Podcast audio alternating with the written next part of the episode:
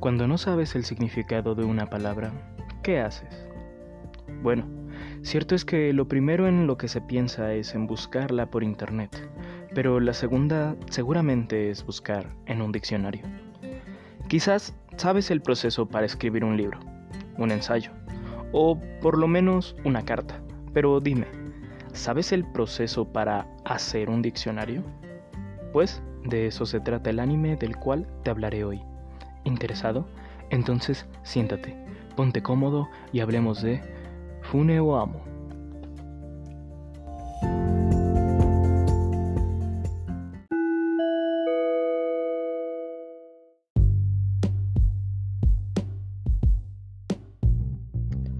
Buenos días, buenas tardes o buenas noches.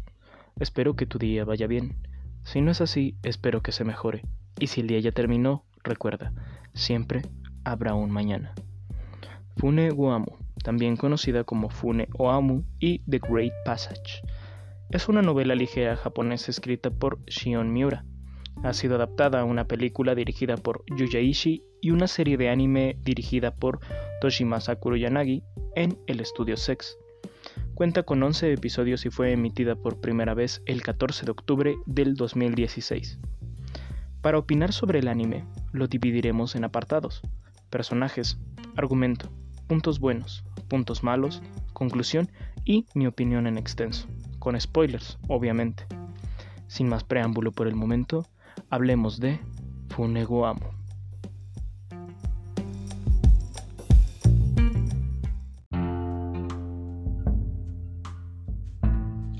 Los personajes de Fune Amu son Mitsuya Majime, personaje masculino, cabello negro, ojos negros, Usa lentes, alto de complexión promedio, postura encorvada. Es introvertido y algo miedoso, pero con una gran pasión incomprendida en su trabajo inicial. Masashi Nishioka, personaje masculino, cabello rubizo, ojos cafés, estatura promedio, complexión promedio. Es extrovertido y hábil socialmente. Midori Kishibe, personaje femenino, cabello castaño claro, ojos café claro, estatura promedio. Su personalidad es tranquila pero dedicada. Tomosuke Matsumoto. Personaje masculino. Cabello blanco solo en los laterales y en la nuca. Estatura promedio, levemente encorvado por la edad y complexión delgada. Es el creador del proyecto Daitokai, de personalidad apacible y amable.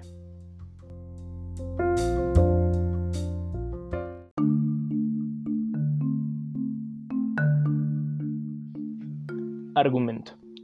Este anime nos llevará por la vida de Mitsuya Majime, un hombre serio y poco hablador que tiene una pasión por los libros y las palabras.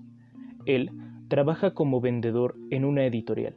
Debido a esto, cierto día se topa con Masashi Nishioka, el cual nota la pasión de Mitsuya y lo invita a trabajar en la edición y publicación de un nuevo diccionario titulado El Gran Pasaje, o en japonés Daitokai. ¿Serán capaces de terminar la edición a tiempo?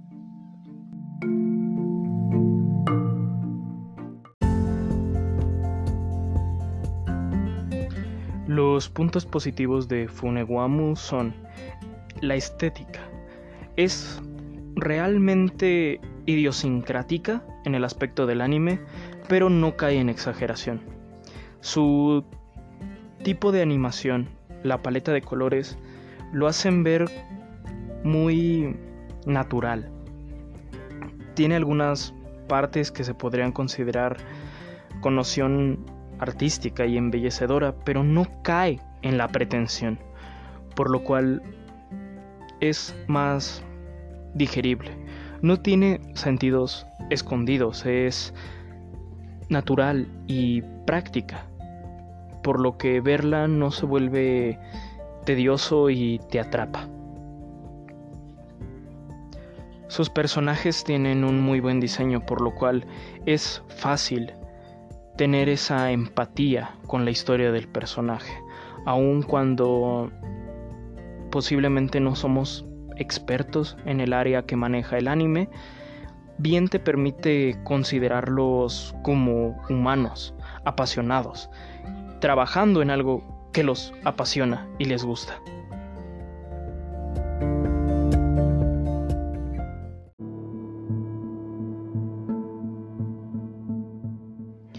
Sin embargo, tiene sus debilidades. No es perfecto. Para empezar, es muy específico en el punto del Daitokai en algunos momentos de la trama. Si bien es entendible, hace que no pueda llegar a un público más amplio. No sientes una pasión propia por el proyecto del Daitokai más allá de lo que te pueden llevar los personajes. Por lo tanto, se ve un poco limitado a pesar de que es la trama principal. Si bien entra en el género del slice of life, puedes sentirlo a momentos como una especie de documental disfrazado, por lo cual podría llegar a ser tedioso verlo, incluso aburrido, o te puede llevar a ignorar ciertas partes de la trama y no consumirlo de manera completa, sino a pequeños brincos. Quizás saltas las escenas, los planos y las secuencias en las cuales se habla mucho sobre el sentido de las palabras y la edición propiamente dicha. Sin embargo, no pierde la emotividad, pero sí la limita.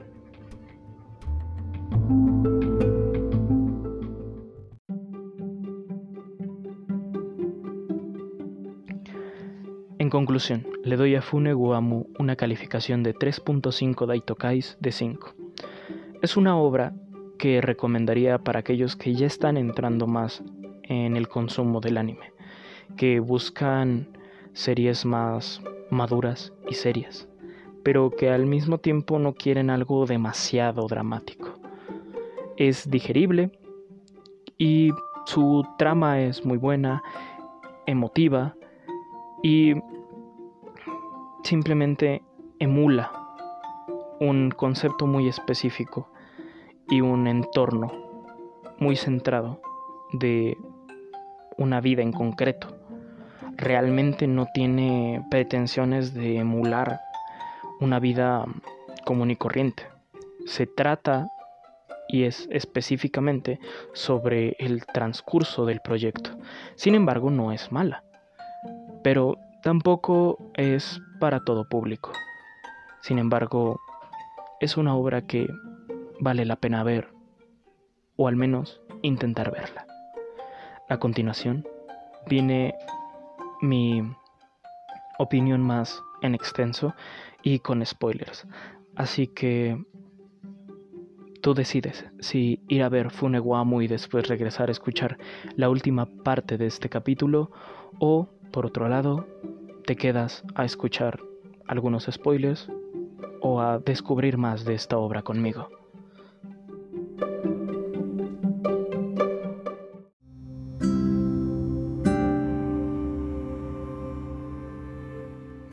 Comentando un poco más en extenso, realmente a mí me encantó esta serie, es uno de mis animes favoritos. No esperas que la premisa te atrape, porque es de un diccionario de una lengua que tú apenas si conoces su existencia. Por lo que bien no te hace conectar con la pasión, pero te hace conectar con los personajes. Me explico. No comprendes el por qué al protagonista le gustan tanto las palabras, pero entiendes su pasión, lo ves en su actuar, en su voz, en sus expresiones pero realmente no la comprendes, solamente entiendes el motivo de la pasión, entiendes cómo a él lo llena, pero no entiendes la base, no entiendes lo fundamental. Entonces es un poco complicado en ese aspecto. Sin embargo, lo saben, saben que es una historia demasiado específica, saben que es una historia demasiado centrada, por lo que tiene unos cuantos brincos, eh, temporales que hacen a la obra un poco más digerible, un poco más comercial, si se le quiere decir de esa manera, cosa que no considero mala. De hecho, la considero sabia hasta cierto aspecto. Saber que tienes una historia que contar, pero que para contarla tienes que tomarte ciertas licencias, tienes que tomarte ciertos permisos, incluso contigo, para que la obra llegue a más lugares, para que pueda ser escuchado. Cosa que es bastante buena y bastante positiva en la idiosincrasia de la obra. Es emotiva, emotiva desde el punto de vista humano. Realmente no comprendes mucho sobre la edición, pero cuando el Daitokai está en problemas o es publicado, sientes esa emoción, sientes esa empatía, esa pizca de desesperación, de incertidumbre con lo que va a pasar. Sabe mantenerte con atención, no es aburrido, se resuelve bien. Y creo que resuelve perfecto el asunto obra creador. Porque la razón por la cual el director ama tanto o quiere tanto la forma de trabajo del protagonista es porque se ve reflejado. Ve a alguien con la energía que a él le gustaría tener, pero con la misma pasión. Sí, le faltan conocimientos. Es un poco tímido y miedoso, pero tiene la capacidad.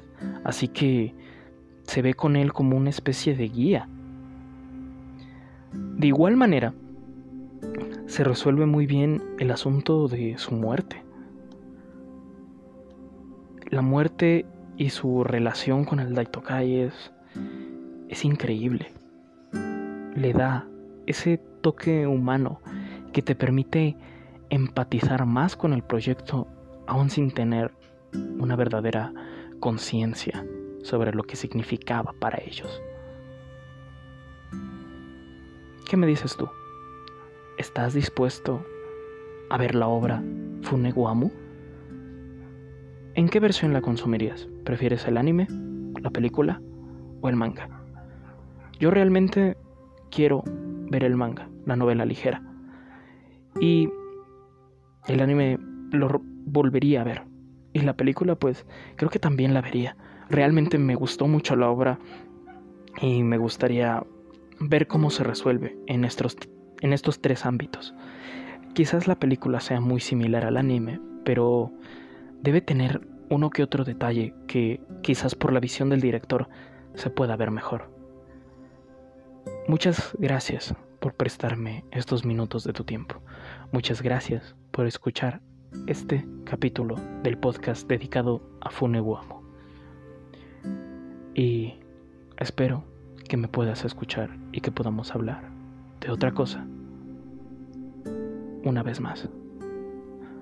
Hasta luego.